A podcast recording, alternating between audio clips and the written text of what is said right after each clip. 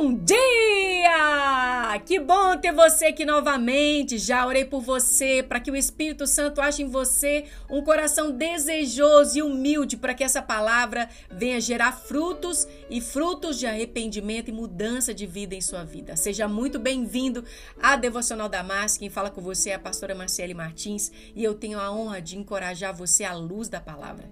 Eclesiastes capítulo 5, versículo 2 diz o seguinte: não sejam precipitados com a boca, falando palavras descuidadas ou votos, ou impulsivo em pensamentos para apresentar seu assunto diante de Deus, pois Deus está no céu e você na terra.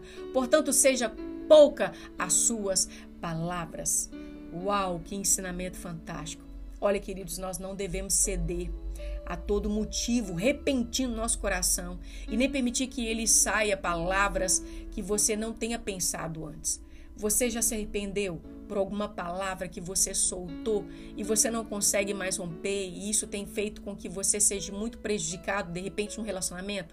Ah, queridos, acho que já aconteceu com todo mundo. Nós precisamos pensar, pensar duas vezes antes de falar e como devemos falar. Eu sempre falo com os meus filhos, olha, nós precisamos compreender que Deus fala o tempo todo. Se Deus deu para nós dois ouvidos, precisamos estar atento para ouvir mais e falar somente depois que o outro terminar de concluir seu raciocínio. Agora pensa comigo. Como é que você responde às podas de que Deus faz na sua vida? Você se submete à sabedoria de Deus, ao ensinamento bíblico? Ou você rapidamente reclama, ou culpa, ou transfere essa responsabilidade para alguém. Olha, acredito que nós precisamos ser humildes para reconhecer quando estamos errados. E todos nós erramos e precisamos ter cautela ao falar. Tiago, ele nos incentiva a sermos rápidos para ouvir, mais lento para falar. Tiago 1,19 fala sobre isso. Então não desanime com o processo da poda. Sabe, quando nós estamos em um determinado lugar e eu vejo isso aqui muito na minha casa, às vezes eu pego minha tesoura de poda e é necessário tirar alguns galhos que estão mortos, e para outros eu uso a, a tesoura da poda para trazer um vigor para que aquela árvore, aquela planta, ela cresça mais forte. Às vezes nós não compreendemos esse processo que a gente chama de disciplina de Deus.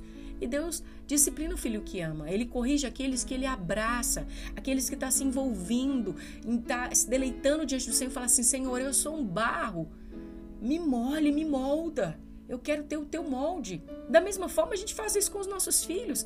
A gente disciplina quantas vezes nosso filho por dia? Meu Deus, várias vezes. Por quê? Nós queremos o bom para o nosso filho. Então, treinar faz parte do crescimento para gerar fruto, tanto em nós quanto nos nossos filhos. Agora, Tiago também nos alerta a sermos lentos ao nos irar. Essa lentidão, que significa que nós precisamos ter paciência, lembra quando um vinicultor, o que é vinicultor, pastora? Vinicultor é uma pessoa que é responsável pela transformação da uva para o vinho. Então, quando esse vinicultor nos leva no começo do processo, a nossa frustração não apressa o, o trabalho. Queridos, eu não sei se você já esteve num lugar onde tem várias barreiras, onde você vê ali uma vinícola linda. Eu já estive lá em Gramado e vi como que o processo é lento. Tiago, ele está aqui nos dizendo que não adianta nada nós ficarmos frustrados com o processo do trabalho. A gente tem que entender que existe um processo, não temos como pular. E a sabedoria nos ensina a sermos cautelosos. E Tiago prossegue dizendo: que a ira do homem não produz a justiça de Deus. O nosso acesso à raiva não produz o melhor de Deus em nossas vidas. A nossa língua, ela tem o poder de uma fala de vida e saúde, ou de veneno e de morte. Não cancele a colheita proferindo palavras precipitadas, meus irmãos. Quando passamos pelo processo da poda dolorosa, Podemos alegrar porque Deus, nosso Pai, nos ama o suficiente para trabalhar conosco até que produzamos frutos que Ele deseja. Podemos ceder, sim, ao seu toque terno, de forma humilde, e esperar o silêncio do, da forma de como Deus está trabalhando em nós e está nos ensinando através de cada um desses processos. Eu quero orar por você, porque todos nós Todos nós precisamos de uma palavra como a de hoje. temos cautela em nossa fala. Pai, mais uma vez agradecemos ao Senhor pelo seu rico amor por nós, que nos constrange. O Senhor ama os seus filhos e por isso o Senhor nos instrui, nos treina, nos exorta. Às vezes, Senhor, nós somos pegos pela falta de sabedoria. Falamos palavras das quais nos arrependemos e não tem como recolhê-las mais. Mas o Senhor pode trazer dentro de nós um coração humilde, pedimos perdão a essa pessoa e assim aprender com nossos erros. Os erros nos levam ao lugar de sabedoria e precisamos muito, Senhor, ter cautela, sabedoria naquilo que falamos, ter cuidado em nossas palavras. Senhor, em nome de Jesus, nos ensina, como Tiago também nos ensinou nesse texto, a sermos rápidos para ouvir. Às vezes, Senhor, nós não temos paciência de ouvir ninguém, porque a gente já está com a resposta na ponta da língua. Mas se o Senhor nos deu dois ouvidos e uma boca, o Senhor nos ensina que precisamos ser cautelosos, amáveis, dóceis, esperar a pessoa concluir e depois falar: Você terminou? E aí sim, enquanto estamos ouvindo, orando, o que devemos falar. Mas não, às vezes nós tom somos tomados pelo impulso de sabedoria, de acharmos que já temos a resposta e não ouvimos. E a nossa geração é uma geração que não sabe ouvir. E eu peço ao Senhor que cada um dos cristãos que agora estão me ouvindo possam discernir isso Jesus ele parava para ouvir as pessoas. Ele já não chegava e liberava cura, não, ele parava e ouvia a lamu, a, a situação que aquela pessoa estava vivendo, a dor, a necessidade. Havia compaixão até mesmo no ouvir. Nos ensina, Senhor, nesse lugar de sabedoria.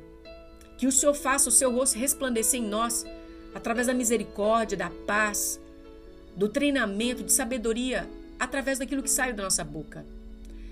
Nos transforma, Senhor. Nos faça ser res, realmente responsáveis por aquilo que falamos, diante do Senhor e diante dos homens.